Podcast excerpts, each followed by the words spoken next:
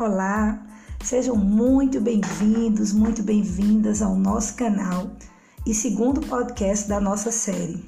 É sempre muito bom estar aqui com vocês discutindo temas relacionados à história da educação brasileira.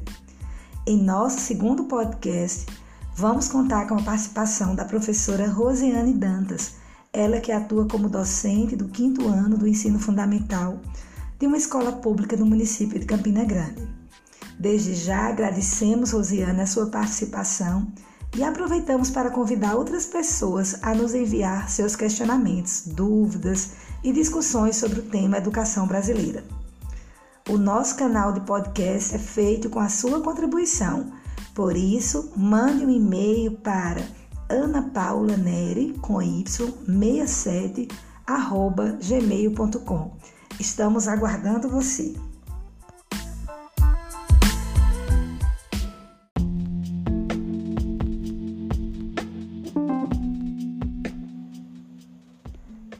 No e-mail da Rosiane, ela diz: Olá, Ana Paula, fico feliz com o seu canal de podcast. Já ouvi o primeiro episódio e, a partir do seu convite, me senti bastante à vontade para participar. Sou professora de uma turma de quinto ano e, de uns tempos para cá, tenho me questionado se estamos mesmo em 2021 no campo da educação.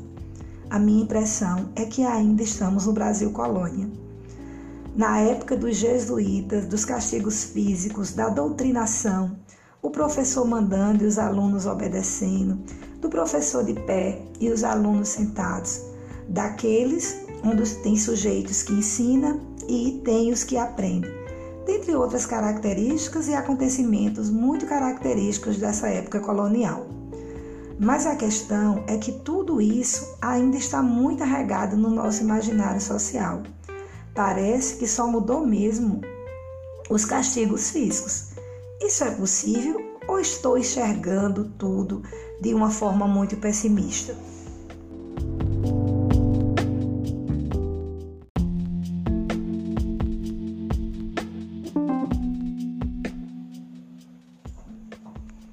No e-mail da Rosiane, ela diz: Olá, Ana Paula.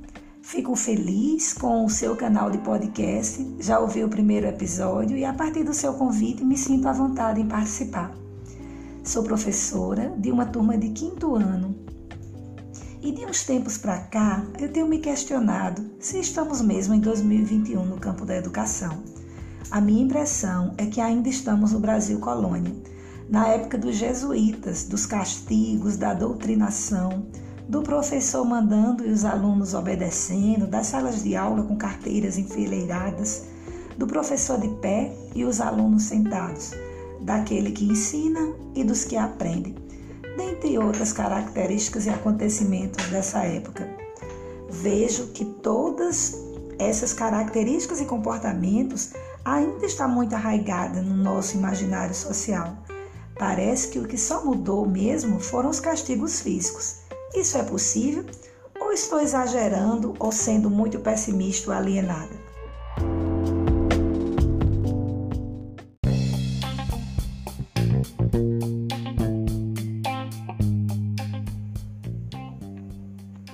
Bom, Rosiane, primeiramente, muito obrigada por sua valiosa participação. Começo trazendo a questão de que em educação, principalmente, para a gente falar de tempo presente, da atualidade, de questões como essa que você traz, temos mesmo que nos remeter ao tempo do Brasil colônia, pois muito do que somos em relação às nossas identidades educacionais tem nascedouro nesse período. Além disso, percebo que muitos resquícios desse tempo ainda estão arraigados no nosso ideário social então, rememorar e discutir essa questão vai nos ajudar a compreender melhor o que acontece na atualidade e refletir sobre ela. Caminhando um pouco pela história da educação brasileira, percebemos que, mesmo tendo influenciado fortemente o sistema educacional brasileiro, os jesuítas estavam totalmente preocupados em catequizar os índios, com o objetivo único de criar uma legião de soldados e não em criar um sistema educacional, né? que os índios eles é, conseguissem adquirir todos os princípios de fé e de moralidade, ou mesmo os costumes daquelas pessoas dominantes, aquilo que eles achavam que era bom, o ideal. Sabemos que ficamos com muitos resquícios ruins dessa época, é verdade, mas precisamos ver o que nos garantiu avançar após isso. Por mais que tenhamos uma série de apontamentos contra a educação jesuítica, a história nos mostra que temos questões interessantes e também acontecimentos que foram necessários. Né? Veja, por exemplo, uh, os jesuítas criaram para a época e ainda nos serve de referência até hoje um complexo e organizado sistema de, de educação no Brasil. Né? Os jesuítas também introduziram a música como metodologia, sabia que os índios gostavam, então, através desse recurso, dessa metodologia, eles conseguiam o que queriam, que era a doutrinação dos fiéis, e ao mesmo tempo percebiam que eles é, se apropriavam melhor né, de todas essas referências religiosas e também de forma mais rápida e eficaz. E é assim até hoje, né? Como contribuição, hoje nós sabemos que uma criança ou um indivíduo ele não aprende somente através da transmissão oral, da palavra falada, né? Que quando se tem uma motivação, um estímulo, um interesse, tudo flui melhor. Uma outra questão importante foi a expansão dos colégios né, pelo Brasil. Isso contribuiu fortemente para a ampliação do modelo é, educacional brasileiro.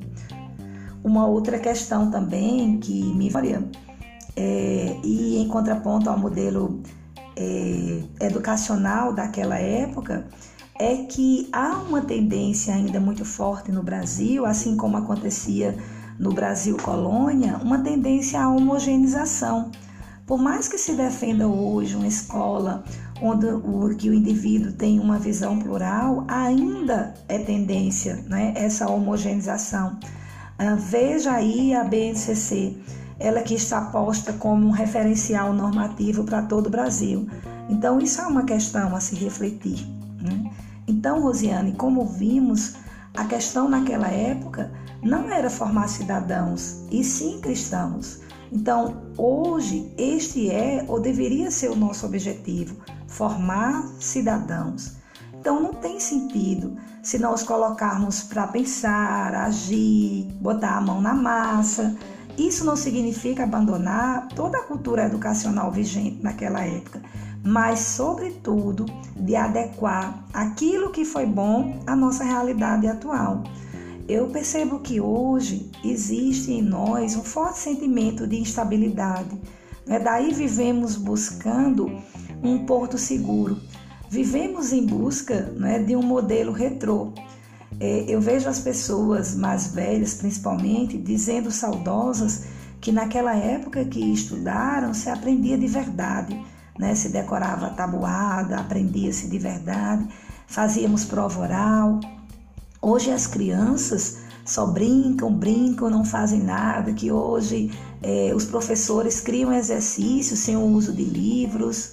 Tempo bom era o da cartilha, é, onde a gente decorava os textos. Toda semana aprendia uma família silábica daí logo logo estávamos lendo, né? Avalio que não podemos ser assim, muito apegados ao passado, muito menos buscarmos sermos extremistas, né? Os acontecimentos passados, penso eu, eles nos servem de referência, mas é precisamos buscar neles aquilo é, que nos trouxe de positivo, refletir sobre a realidade atual com fins de proporcionar mudanças positivas ou mesmo de manter aquilo que ainda nos serve de referencial, sem para tanto negar os avanços, né? por exemplo, hoje os tecnológicos. Então ficamos por aqui hoje e vamos para o nosso terceiro podcast. Conto com vocês. Obrigada.